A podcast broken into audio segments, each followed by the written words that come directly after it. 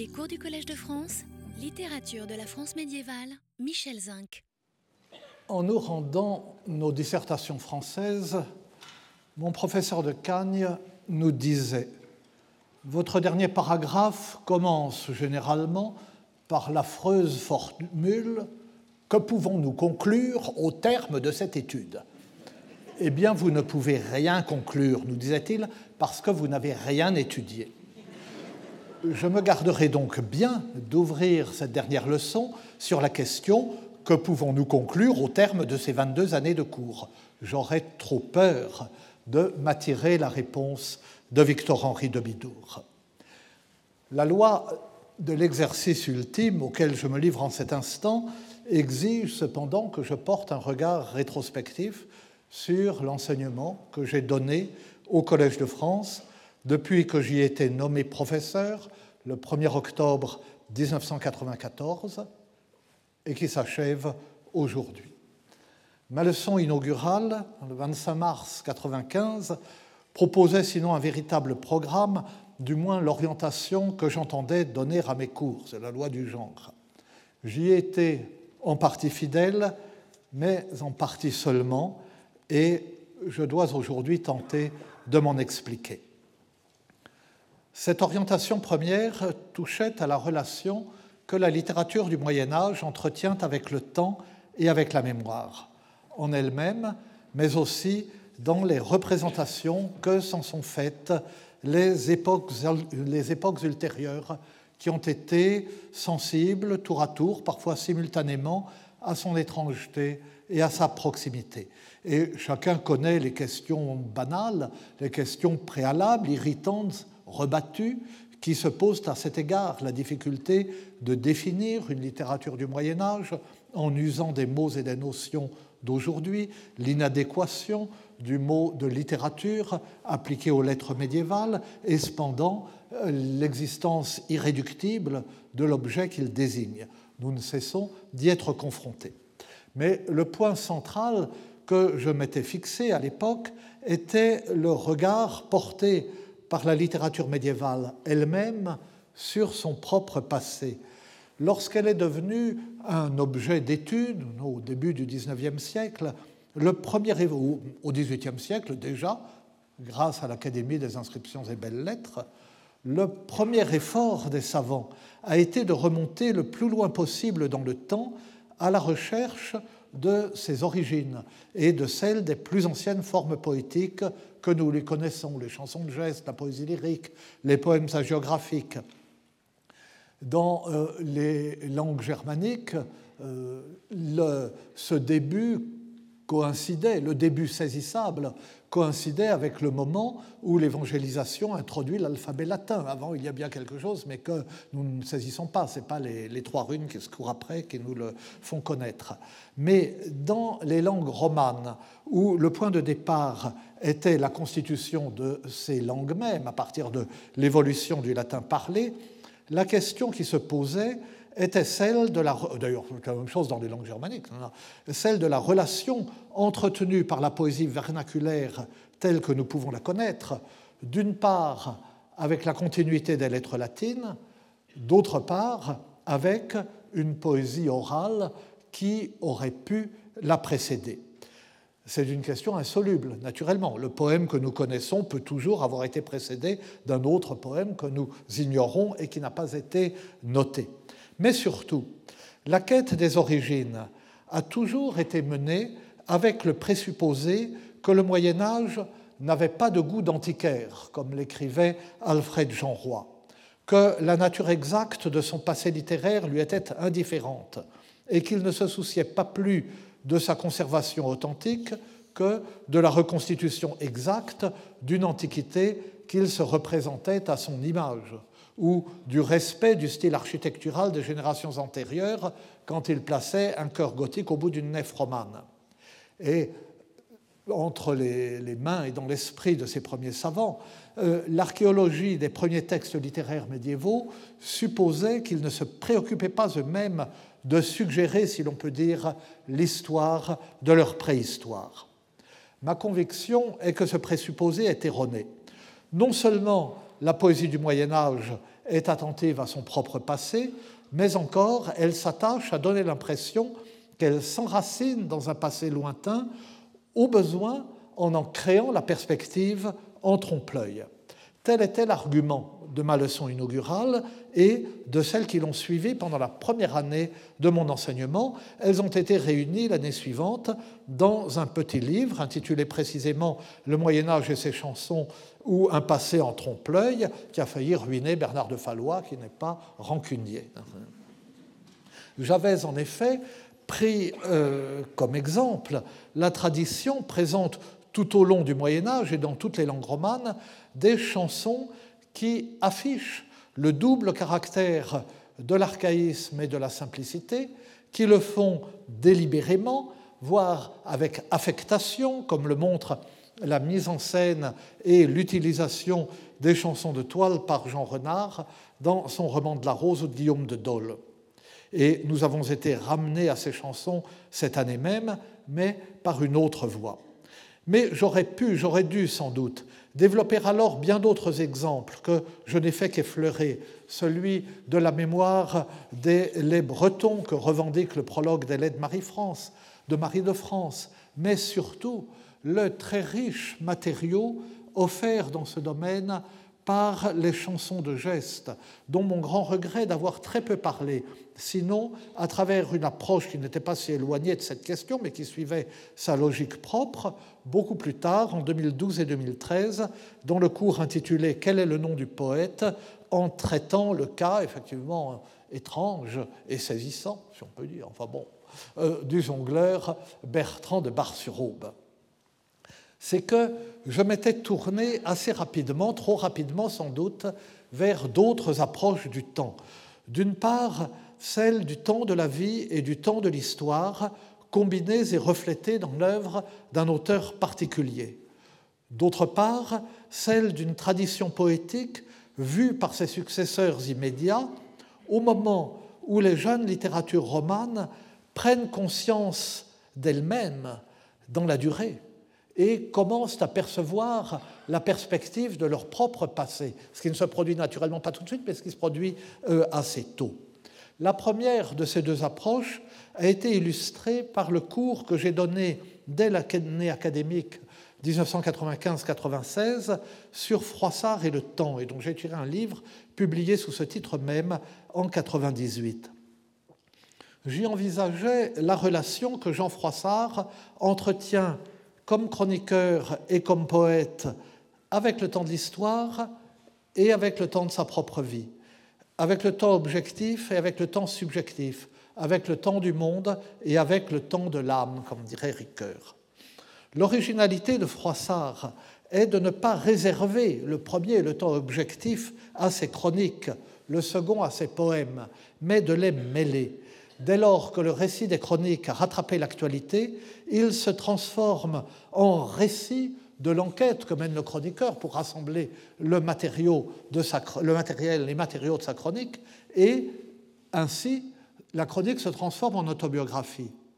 Et de cette autobiographie, les poèmes sont le contrepoint, mais un contrepoint rêvé, distancié, généralisé par l'allégorie selon le style poétique de l'époque.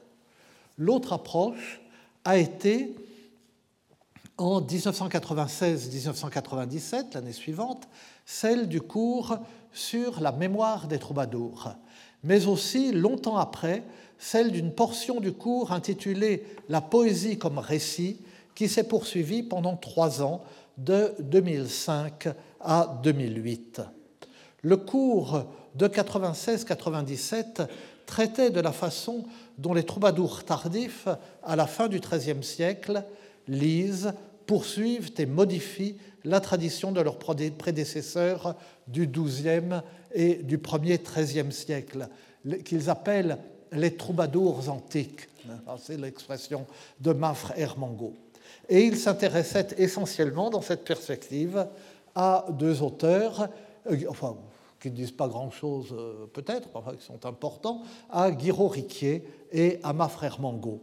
Il s'intéressait à Guiraud Riquier euh, d'une part à travers son expositio, un long commentaire en vers composé à la demande du comte Henri II de Rhodes pour expliquer une chanson beaucoup plus ancienne et jugée obscure par cette cour nostalgique de l'époque littéraire précédente, une chanson de Guiraud de Calençon qui m'inspirait à la même époque mon premier petit roman, Le tiers d'amour, qui continuait à ruiner Bernard de Fallois, ici présent.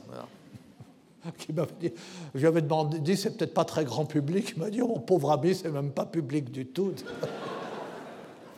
Donc, je m'intéressais à Guiraud Riquier euh, de cette façon. Je m'intéressais à lui aussi à travers sa défense corporatiste du métier de troubadour dans sa supplicatio adressée au roi de Castille, Alphonse X, le, savant, et qui est fondée sur la noblesse que l'ancienneté confère à l'activité poétique. Et enfin, à travers le cycle de ces six pastourelles qui métamorphosent ce vieux genre lyrique volontiers grivois en méditation sur le vieillissement et en autobiographie spirituelle. Et puis, euh, ce euh, même cours s'intéressait à ma frère Mango à travers la place qu'occupe dans son bréviaire d'amour, parmi toutes les formes de l'amour, à commencer par l'amour de Dieu, la passion amoureuse et l'éros, qu'il aborde à la fin de son ouvrage dans ce qu'il appelle le périlleux traité de l'amour des dames, et aussi à travers la façon dont ce traité commente la nature et les lois de cet amour périlleux par une succession de plaidoyers, pro et contra, fondés chaque fois sur la citation et l'analyse de poèmes de ces troubadours antiques euh, qui offrent des opinions contradictoires et qui sont invoqués comme des autorités déjà anciennes. Et quant au cours sur la poésie comme récit, sa semence avait été une remarque de Yves Bonnefoy qui, dans sa leçon inaugurale au Collège de France, suggère qu'il y a au cœur de chaque poème un récit latent. Et j'ai fondé tout naturellement une partie du développement sur les vidas et les rasos des troubadours, qui ne font rien d'autre, en effet, que tirer des récits de poèmes qui eux-mêmes ne racontent rien. Et ces vidas et ces rasos sont des euh, récits, euh, en pro, des biographies en prose des troubadours que les manuscrits relativement tardifs qui rassemblent sous forme d'anthologie euh, cette poésie des troubadours introduisent à propos de chaque poème dont les éléments de départ sont réels ou ont quelque chose de réel, mais qui sont généralement imaginer, reconstituer à partir des poèmes eux-mêmes. Euh, ces vidas et ces rasos, euh, raso, ces raisons, rationem, sont des textes qui rendent raison du, poème qu'il explique. Euh, ces textes sont comme une élucidation narrative du poème. Leur récit remplit la même fonction que l'analyse critique et l'explication de texte auxquelles nous avons aujourd'hui recours pour le même usage ou dans la même visée. Mais elles sont aussi une lecture tardive. Ce sont des manuscrits de l'extrême fin du XIIIe ou du de la première moitié du XIVe siècle euh, qui rassemblent des poèmes dont les plus anciens sont du tout début du XIIe, voire des dernières années du XIe siècle. Et euh, elles sont aussi, euh, ces Vidas et ces Rasos, une lecture tardive fondée sur une grille herméneutique nouvelle de poèmes anciens en fonction d'une nouvelle poétique. C'est la mémoire du poème qui engendre sa raso. Et on pourrait soutenir sans paradoxe que la relation de la raso à la chanson qu'elle commente est celle du lait de Marie de France au lait musical breton dont il s'inspire et dont il tire une nouvelle. Enfin, c'est encore autour de la mémoire du texte que s'organisait en 2004-2005 le cours consacré à Apollonius de Tyr, dont j'avais édité plus de 20 ans auparavant une adaptation française du XVe siècle. Ce roman de l'Antiquité tardive immense succès, inlassablement traduit dans toutes les langues, réécrit de toutes les façons tout au long du Moyen Âge et au-delà, puisqu'il est la, source de Cymbeline de Shakespeare, ce euh, roman se prêtait particulièrement bien à cette approche. En effet, ces adaptations fondent leur prestige sur l'antiquité de leur source, tout en la soumettant au mode littéraire de leur temps et en lui donnant la coloration des registres d'expression les plus variés. Romans en prose ou en vers, en latin ou en langue vernaculaire, récits géographiques latins, euh, alors que cette histoire d'inceste n'a rien de vraiment édifiant, à vrai dire. Contes de facture populaire, théâtre, etc. On dira que certains cours qui appliquaient à la littérature du Moyen Âge des questions que l'on peut dire au sens large de théorie littéraire ne se rattachaient pas directement à la question du temps. C'était le cas de la poésie comme récit. La lecture des poèmes à la lumière des Razos n'en a occupé qu'une partie, guère plus d'une année sur les trois qu'a rempli le cours. Mais cette partie était importante et elle a largement nourri par les faits dans son esprit le livre Les Troubadours, une histoire poétique que je devais publier beaucoup plus tard, en 2013. C'était aussi le cas, pourrait-on penser, du cours Quel est le nom du poète sur deux ans de 2012 à 2014. Mais cette question posée à la littérature du Moyen Âge prenait pour point de départ les réponses que la critique moderne a cru lui trouver au cours du temps, selon que l'idéologie du moment imposait à cette critique euh, moderne de voir cette littérature comme essentiellement anonyme, position adoptée pour des raisons opposées par le romantisme d'une part et par la théorie littéraire du second XXe siècle d'autre part, ou bien s'il la voyait au contraire comme attentive à se désigner un auteur, souvent dans le texte même, mais à y regarder de près de façon volontiers autoréférentielle, voire mystificatrice.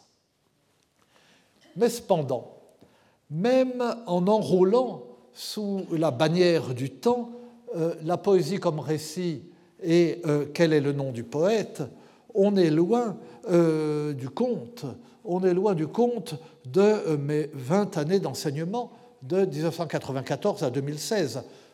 20 et non 22 parce que j'avoue que j'ai bénéficié à deux reprises d'une année de dispense de cours. Alors que, est-ce que le reste euh, de la matière noire Eh bien non. Mais j'ai annoncé au début de cette dernière leçon que je n'ai été qu'en partie fidèle au programme de ma leçon inaugurale. D'autres préoccupations, plus anciennes en moi, plus profondes peut-être aussi, n'ont pas tardé à faire surface.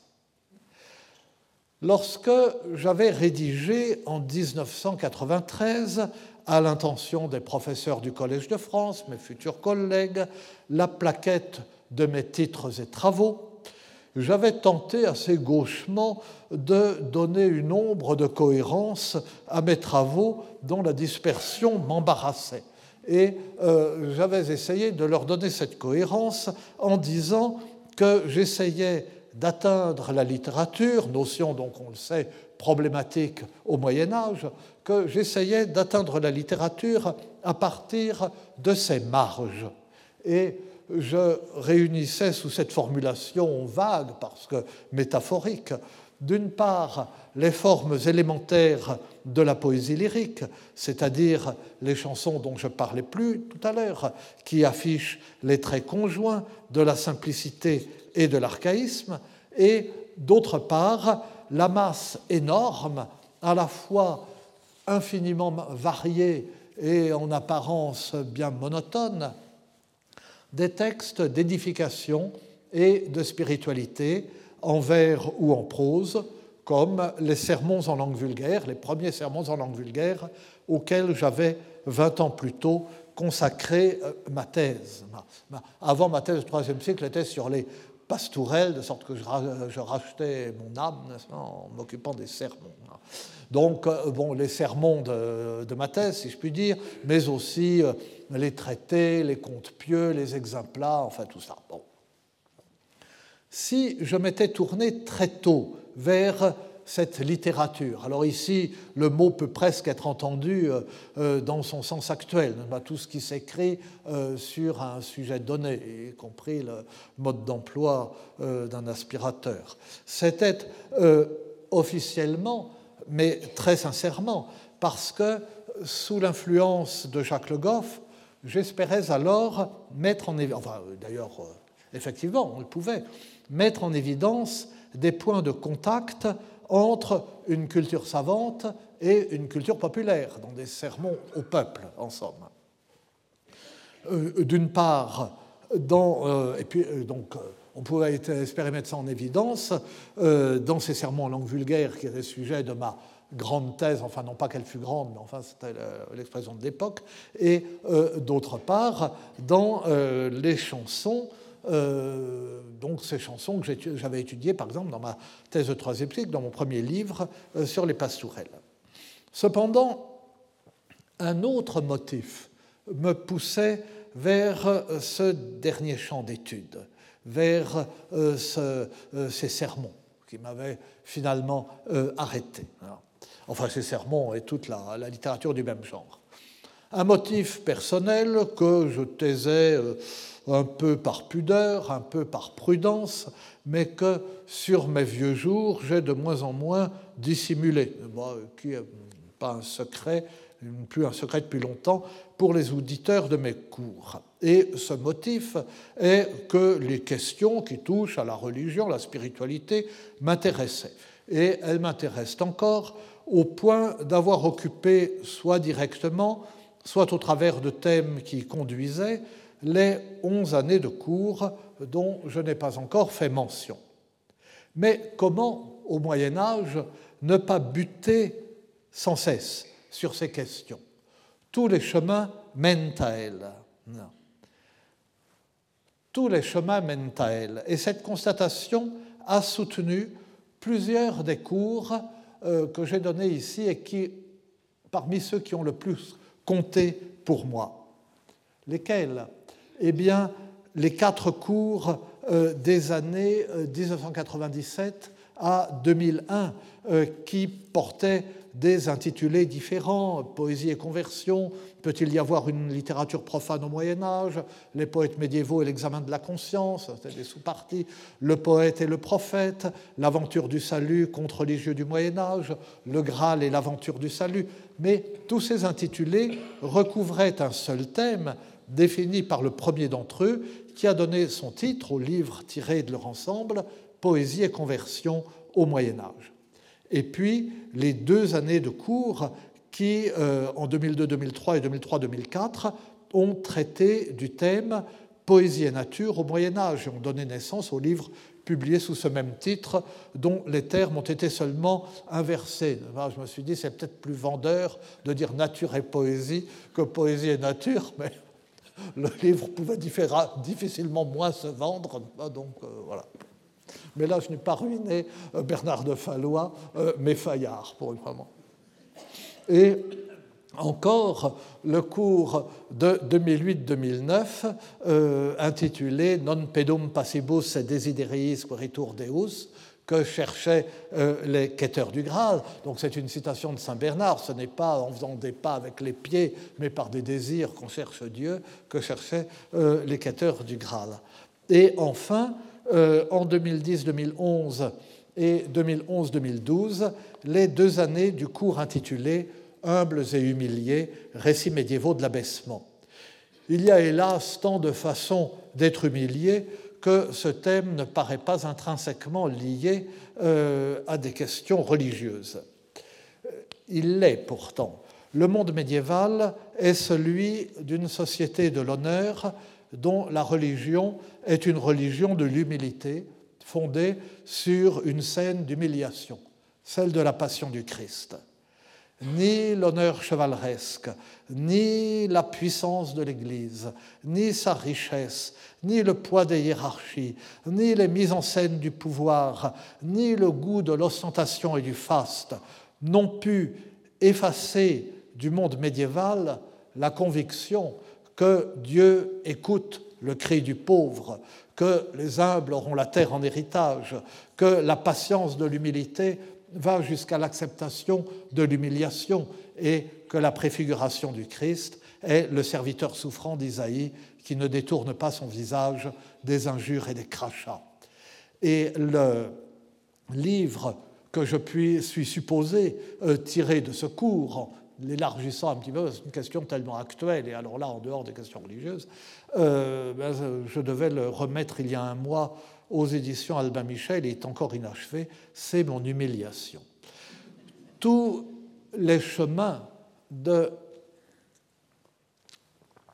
tous les chemins de la littérature médiévale ne mènent pas à des textes religieux et spirituels, mais tous mènent aux questions, à des questions qui impliquent euh, euh, la religion et les questions religieuses. Non pas que les textes religieux eux-mêmes ne soient pas partout présents, ils nous sont parvenus en nombre beaucoup plus important que tous les autres, dans des manuscrits infiniment plus nombreux.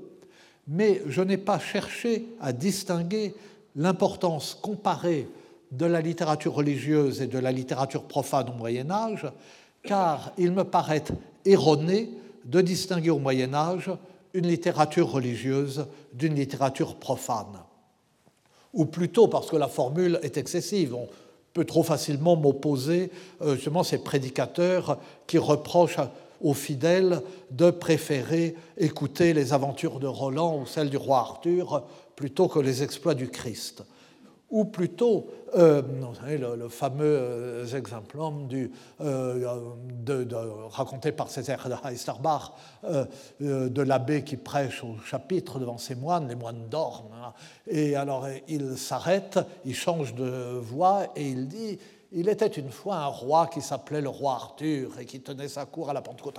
tous les moines se réveillent et leur disent Voyez, vous êtes vraiment lamentables, vous, vous réveillez pour écouter ces balivernes quand je vous parle des miracles du Christ, etc. Bon.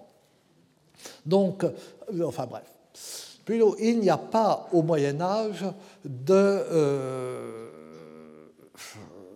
littérature qui ne se situe pas au regard de la vie religieuse et de la foi. Ce n'est pas seulement vrai de la littérature, mais de la vie entière à cette époque. On peut mal s'y situer, on peut euh, la refuser, on peut, euh, on peut avoir l'attitude la plus provocante, mais justement, à ce moment-là, euh, on provoque, on ne peut pas l'ignorer. Les historiens, les historiens médiévistes, les philosophes de la pensée du Moyen Âge le savent et ne se pose pas la question comment ne pas tenir compte de cette évidence. Mais curieusement, les études de littérature médiévale se sont longtemps obstinées à isoler une littérature dite profane, qui seule leur paraissait réellement digne d'intérêt, et dont ils avaient l'air de croire qu'elle était coupée euh, du monde, euh, de, la pensée ou des convictions ou des contraintes du temps. Et je renvoie sur ce point l'introduction de Poésie et conversion au Moyen Âge. Face à cette situation évidente, je n'ai pas considéré les préoccupations religieuses qui se manifestent dans la littérature comme des superstructures déterminées par des réalités sociales ou économiques. Je n'ai pas traversé les textes à la recherche de ce qu'ils dissimulent ou de ce qu'ils trahissent. Je les ai pris au sérieux. Peut-être parce que mes enquêtes n'étaient pas assez exigeantes et parce que je suis un esprit superficiel, un peu paresseux, c'est vrai. Mais euh, donc, oui, peut-être que mes enquêtes n'étaient pas assez exigeantes. Peut-être parce que, comme je suis un professeur de littérature et que j'accepte spontanément ce qu'on appelle savamment le pacte de lecture, je les ai lus sur l'horizon de leur foi, en m'arrêtant à ce qu'ils prétendent être et en m'accrochant à la surface qu'ils nous offrent. Toujours, et d'ailleurs, l'art littéraire est un art de la surface. Toujours est-il que je m'en suis bien trouvé. Et des textes dont nous n'attendions pas tant, à vrai dire, nous ont révélé des merveilles, ou au moins des choses vraiment surprenantes. Même les humbles sermons au peuple que euh, nous avons lus et commentés l'an dernier, cette année, dans le cours Parler aux simples gens, euh, ou Parler des simples gens, un art littéraire médiéval. Mais l'exemple le plus saisissant que nous avons rencontré au cours de ces années est celui des contes en vers français de La vie des pères, euh, édité intégralement pour la première fois en trois volumes à la fin des années 1980 et au début des années 1990 par mon maître et prédécesseur moral au Collège de France, Félix Lecroix, dans les dernières années de sa vie. Il était alors nonagénaire et auquel des travaux importants ont été consacrés ces dernières années, souvent, je dois le dire, par mes élèves, Adriane Tudor, Elisabeth Pinto-Bathieu, euh, Claudio Galderisi. Et malheureusement, l'édition Le Quoi est magnifique philologiquement, mais il y a très peu de notes, très peu d'explications, alors qu'il avait consacré des années de cours au compte de la vie des pères à une époque où les résumés euh, tenaient une page, et donc on ne peut rien tirer de, l'annuaire du collège là-dessus. D'où l'intérêt de cet annuaire, monsieur l'administrateur. Et euh, je crois pouvoir dire que j'ai contribué euh, alors pas autant que le quoi qui les a édités, euh, moi je fais toujours le travail le plus facile. Mais enfin, je crois pouvoir dire que j'ai contribué à faire connaître la vie des pères, dont la profondeur, la vie des pères, donc ces contes en vers français, non pas euh, les Vitae Patrum, qui ont eu aussi des, traductions d'autre part. donc ces contes de la vie des pères, dont la profondeur, la subtilité, la densité stylistique égale ce que le Moyen Âge français a produit de meilleur. C'est une œuvre qui serait aussi illustre que les romans de Chrétien de Troyes si elle avait été accessible plus tôt euh, et surtout si le sujet religieux n'en avait détourné a priori euh, les lecteurs. Et euh, ces contes ont inspiré la majorité euh, de mon recueil Le jongleur de Notre-Dame, conte chrétien du Moyen Âge, que grâce à Henri Gougaud, ici présent, j'ai pu publier euh, au seuil, et que je considère comme un livre produit par mon enseignement au Collège de France, bien que ce ne soit pas un livre savant, mais un ouvrage littéraire qui euh, reprend le canevas de contes médiévaux, mais qui les réécrit entièrement et qui parfois on déplace l'accent euh, en essayant d'être attentif au paradoxe que constitue la stabilité et en même temps les mutations profondes de euh, la sensibilité chrétienne depuis le Moyen Âge. Plus attendu sans doute euh, dans cette perspective ont été les investigations sur les romans du Graal, que euh, le, cours a mené euh, en 2000-2001 et plus tard dans une autre perspective en 2008-2009. Peut-être, euh, là, si je peux m'envoyer quelques fleurs, enfin de même que je l'ai fait pour la vie des pères, hein, peut-être n'est-il pas sans intérêt d'avoir montré, entre autres, que le Joseph d'Arimathie de Robert de Boron, donc, vous voyez, le, premier roman du Graal, c'est le conte du Graal de Chrétien Troyes. On a, il est, euh, enfin, imité, mais il a sans doute une autre source, euh, un peu plus tard en allemand par euh, Wolfram von Eschenbach, qui est la source de Wagner. Mais quelques années après Chrétien Troyes, en français, donc ce chevalier franc-comtois, Robert de Boron, écrit une sorte de préhistoire du Graal, et c'est lui qui le premier parle de la légende selon laquelle le Graal serait le vaisseau, le, vase, de, le calice de la dernière scène, si on veut, ou plutôt du repas chez Simon, parce qu'il suit l'évangile de Jean, et le euh, vaisseau dans lequel euh, Joseph d'Arimathie aurait recueilli le euh, sang du Christ.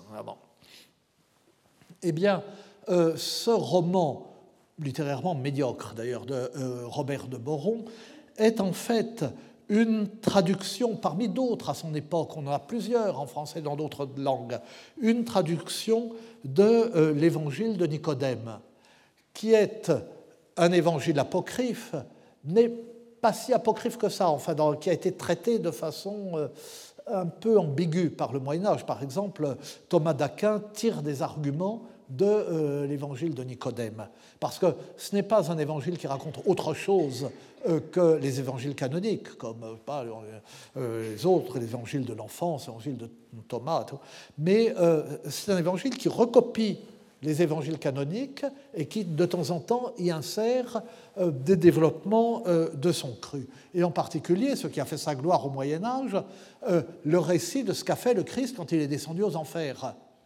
Il est descendu aux enfers et il est ressuscité le troisième jour. Qu'est-ce qu'il a fait? C'est quand même intéressant ce qu'il a fait aux enfers. Les évangiles n'en parlent pas. Alors lui, il le raconte, hein, d'où le succès. Mais ce qui est frappant, c'est que Robert de Boron, lui, ne s'intéresse pas à cette partie, la seule qui intéresse tout le monde. Il s'intéresse au début à cette partie des évangiles canoniques un peu retravaillée, mais en douce, sans le dire, et lui, il retravaille ce retravail en douce, sans le dire, et tant qu'il glisse le Graal.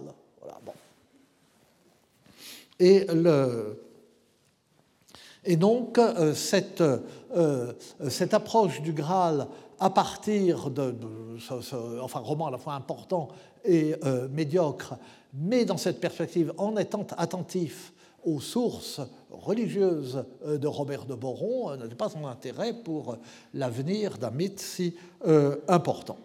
Et alors, l'observation que je viens de faire à propos du jongleur de Notre-Dame, conte chrétien du Moyen-Âge, je peux la réitérer à propos de mon petit roman de 2002, Déoda ou la transparence, un roman du Graal.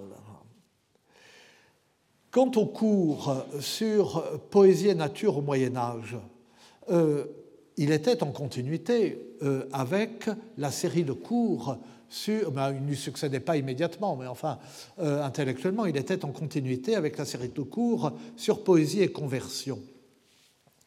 Dans ses, convictions, dans pardon, dans ses conceptions philosophiques, comme dans ses représentations communes, le Moyen Âge voit naturellement dans la nature à la fois l'œuvre de Dieu, enfin l'œuvre de Dieu, le résultat de la création, mais aussi la puissance génératrice de Dieu, la main de Dieu. Euh, Jean de Main, dans le roman de la enfin Jean de Main, M-E-U-N, euh, pas la même, hein, euh, si on prononçait bien, Jean, Jean de Main, dans le roman de la Rose, dira que nature est la chambrière de Dieu et il la montre travaillant continuellement dans sa forge, parce que la création est en marche, et nature travaille dans sa forge. Et euh, elle est donc, euh, la nature est le continuum qui unit Dieu à la création. Elle est donc ce qu'ont en commun Dieu et le monde. Pourquoi le monde peut-il se réclamer de Dieu? Parce qu'il y a nature. Elle est le continuum euh, euh, entre euh, Dieu et la création, ce qu'ont en commun Dieu et le monde, et cela pas seulement dans le sens de la célèbre division quadripartite de, de, Jean Scott.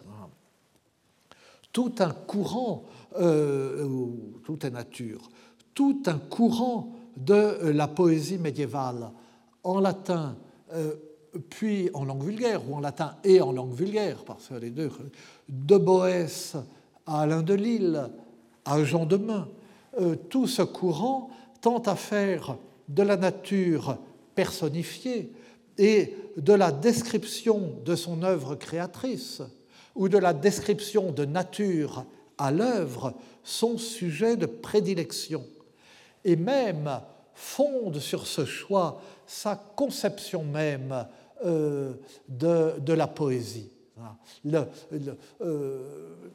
la, euh, la, légitimité de la poésie a été mise en doute au début du Moyen Âge parce que elle semblait incompatible avec le christianisme, justement. Dans, dans, le paganisme antique, comme dans beaucoup de civilisations, la poésie est une sorte de médium du sacré. Hein, et le poète est inspiré euh, par les dieux, par les muses, etc.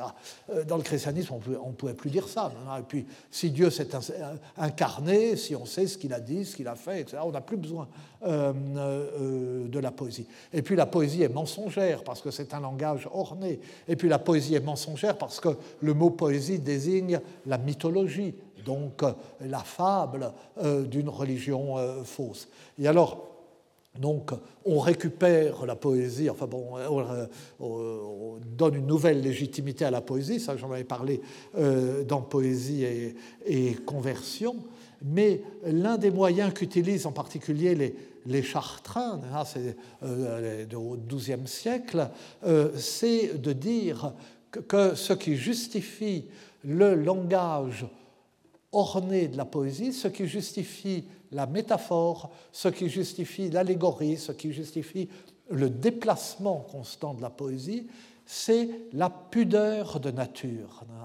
Nature est constamment à l'œuvre, mais elle n'aime pas qu'on soulève le voile et qu'on montre aux ignorants euh, son travail. Donc pour parler du travail de nature, pour parler de nature en respectant nature, eh bien, nous avons à notre disposition euh, la poésie. Euh, c'est ce qu'ils disent. Mais donc tout ça, c'est bien beau. Et c'est le fondement de la poésie de nature au, au Moyen Âge. Mais parmi les onze sens que Alain Delille distingue dans le mot nature, qui est vraiment un mot capital pour eux, parmi ces onze sens ne figure pas celui du monde vierge des artefacts humains et du spectacle qu'il offre. On ne dit pas au Moyen Âge j'aime la nature pour j'aime les oiseaux, les petites fleurs, j'aime me promener dans la campagne. Et pourtant, la poésie, et surtout la poésie vernaculaire, fait à ce spectacle euh, et surtout à ces sensations euh, euh, de la nature au sens moderne du mot, de la belle nature, comme on dira au XVIIIe siècle. Elle fait au spectacle de la belle nature, aux sensations qui s'y rattachent, aux sentiments qu'elle y associe, une place considérable et presque obligée, puisque tout poème d'amour commence par une évocation de la nature au printemps ou de la nature hivernale. Il fait froid, mais j'ai chaud au cœur, etc. Et les deux courants se rejoignent. Lorsque le premier, le courant philosophique, si vous voulez, emprunte au spectacle de la nature pour donner une apparence sensible à la notion de nature, et lorsque le second, les strophes printanières ou hivernales, le Natureingang, comme disent les Allemands, de la poésie lyrique, pas seulement de la, poésie lyrique, euh, beaucoup de romans, beaucoup de chansons de gestes commencent comme cela. Et le roman de la rose, poème philosophique, repose sur un argument euh, de ce type. Euh, et lorsque donc ce courant poétique cherche à fonder la relation entre le spectacle de la nature et l'amour dont il est inséparable. Réunir euh, la strophe printanière, euh, l'herbe pousse et la saison des nids et moi je suis amoureux euh, et l'amour, c'est un ornement poétique, mais c'est aussi rendre hommage à la fonction de nature, hein. cette fonction que Jean Demain, dans le roman de la Rose, mettra en évidence d'une façon provocante, dans, l'apparence d'une sorte de, sexualité débridée, universelle, etc., mais euh, pour montrer que l'œuvre de nature, c'est la reproduction parce que nous mourons. il y a ce règne de la mort qui oblige nature à travailler sans cesse dans sa forge. Et euh, cette réflexion, c'est une des voies par lesquels la poésie cherche à situer la passion amoureuse dans la totalité de l'amour divin et dans le plan de la création. Bref, mes cours ont finalement beaucoup porté euh, sur des questions religieuses. Je l'avoue, mais ce n'est pas un péché. Mais si, comme à confesse, je me demande combien de fois j'ai manqué à la règle du Collège de France qui veut qu'on ne se répète jamais. Eh bien, je me rends compte que, par exemple, les admirables Sermones in Cantica, les sermons sur le Cantique des Cantiques de Saint Bernard, ont souvent été pour moi une occasion de chute. et si ce péché est mortel, si chacune des fois où il a été commis requiert sept ans de pénitence, comme le dit l'auteur du sermon français du XIIIe siècle pour l'œuvre de la cathédrale d'Amiens, qui nous a occupé un moment euh, cette année, hein, l'an dernier, cette année d'ailleurs. Si le feu de purgatoire est aussi douloureux que le décrit ce prédécesseur. Il imagine les pires supplices, bah, comme on vous écorche comme Saint Barthélemy, on vous arrache les seins euh, comme Sainte Agathe, etc. Et on ne peut pas mourir. Et, euh, et, bien voilà. Et alors tout ça réuni, ça ne représente qu'une partie euh, d'une journée de souffrance dans le purgatoire. Et combien de temps reste-t-on au purgatoire? Bah, Certains un an, certains dix ans, certains cent ans, certains mille ans, deux mille ans. Ça, bon. Donc, euh, s'il en est ainsi, euh, j'ai bien sujet d'être inquiet. Inquiet, je le suis bien sûr, mais pour une autre raison. Mes cours n'ont pas été, je le crains, dignes de la chair euh, dans laquelle ils étaient professés et de l'institution qui les accueillait. Et pourtant, l'aide ne m'a pas manqué l'aide d'un auditoire chaleureux et bienveillant, dont la présence dissipait chaque fois que j'entrais dans l'amphithéâtre l'angoisse qui m'étreignait, non pas seulement dans les minutes ou les heures qui précédaient, mais pendant les mois de préparation du cours. Cette angoisse dont Georges Duby m'avait dit, m'avait dit, vous avez peur, hein? Euh, m'avait dit euh, qu'elle s'atténuerait au bout de 4 ou 5 ans, mais qui est restée identique pendant 22 ans. C'est elle qui m'a conduit à placer mon cours le matin à une heure malcommode parce que je ne me sentais pas la force de vivre avec elle jusqu'au soir. C'est elle, euh, mais c'est vrai, c'est elle qui m'a conduit à le commencer chaque année en décembre, parce que si la première séance était en janvier, ça me gâchait la période de Noël. Et puis avant, j'étais pas prêt. Hein alors l'aide puis avant d'entrer euh, dans l'amphithéâtre, l'aide des, nos, apparaîteurs, des régisseurs. Euh, Gilles de Bonne qui était là pour ma leçon inaugurale, pas ici, hein, dans l'ancienne salle euh, Bergson, l'ancienne salle 8, dernière leçon inaugurale avant les travaux. Hein. et, voilà, et qui m'a encore accueilli ce matin. Et puis l'aide, plus que tout, de collaborateurs si dévoués, si amicaux, si compétents, si savants pour certains d'entre eux, que ma tâche en devenait légère et que grâce à eux, l'angoisse le cédait vite au bien-être. Je sais bien ce que de tels remerciements ont de convenu et de lassant. J'ai dans l'oreille la voix d'Agnès Jaoui, que j'entendais une fois euh, se euh, moquer des euh, petits discours de remerciement des lauréats du Festival de Cannes. Alors elle les imitait et elle disait Je remercie mon producteur, ma femme et mon chien. Je n'ai pas de chien le temps qu'il me reste à vivre est trop court pour me suffire à remercier ma femme. Et les minutes qui nous séparent de la fin de ce dernier cours me permettraient à peine d'égrener les noms de ceux auxquels je dois tant. Mes collaboratrices, Agathe Sauvageau, puis Odile Bombarde et Catherine Fabre, qui font tellement pour moi, malgré le grand homme auquel chacune reste fidèle et dont elle a la charge. Yves Bonnefoy euh, pour Odile Bombarde, Marc Fumaroli euh, pour Catherine Fabre. Les atères successifs de ma chère, Agatha Sopchik, Patrizia Gasparini, Andrea Valentini, Federico Saviotti, Christelle Chaillot-Amadieu. Les membres du groupe de recherche d'Europe des philologues, les lauréats du prix de philologie romane que j'ai créé avec mon propre prix Balzan, tant de collègues et d'élèves proches et fidèles.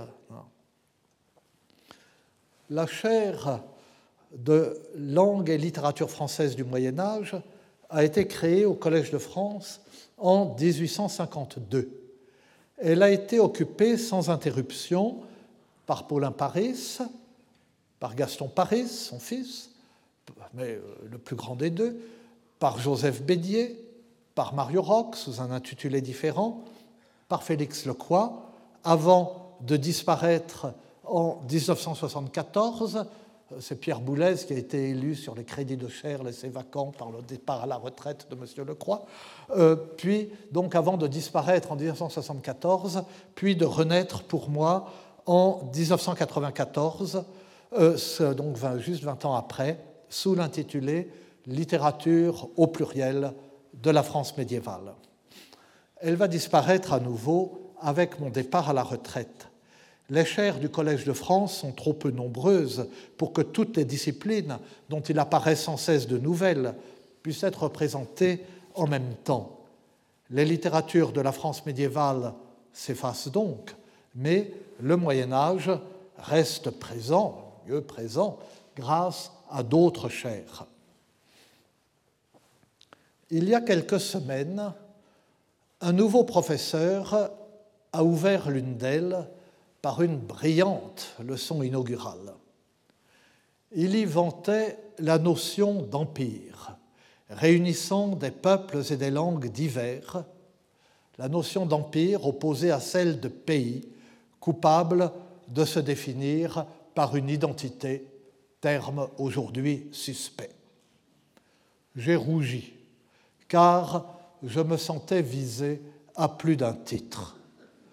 D'abord, l'étude des langues et des littératures médiévales doit beaucoup au mouvement d'émancipation des peuples et d'éveil des nationalités qui a marqué le XIXe siècle. Elle a accompagné et soutenu la naissance ou l'accession à l'indépendance de plusieurs pays qui ont cru y trouver le terreau de leur identité. Ensuite, l'intitulé de ma chaire, en mentionnant la coexistence de plusieurs langues et de plusieurs littératures dans la France médiévale. Hein, euh, la langue d'Oc, la langue d'Oïl, le latin. L'intitulé de ma chaire, en mentionnant donc la coexistence de ces langues et de ces littératures dans la France médiévale, implique la diversité culturelle de la France, mais aussi le fait que ces langues et ces littératures se sont conjuguées pour faire la France.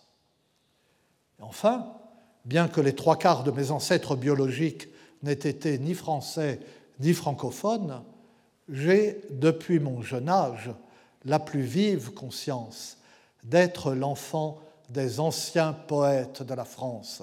Cette expression du XIXe siècle était le titre d'une collection euh, qui éditait des chansons de geste et qui est encore présent dans euh, la définition euh, des conditions que doit remplir le lauréat du prix Lagrange de l'Académie des inscriptions, le plus prestigieux de nos prix de philologie. Donc, j'ai conscience d'être l'enfant des anciens poètes de la France. Et en somme, j'ai tout faux. Il est donc temps pour moi de céder la place et de clore cette dernière classe de la chaire des littératures de la France médiévale. Avec elle disparaît la seule chaire du Collège de France dans l'intitulé de laquelle figure le substantif France. Si je n'avais écouté mon jeune, récemment, mon jeune collègue, il m'aurait paru trop banal, trop boursouflé, de citer pour finir la dernière classe d'Alphonse Daudet. Alors il se tourna vers le tableau, prit un morceau de craie et en appuyant de toutes ses forces, il écrivit aussi gros qu'il put Vive la France puis il resta là, la tête appuyée au mur, et sans parler, avec sa main, il nous faisait signe, c'est fini, allez-vous-en. Je vous remercie.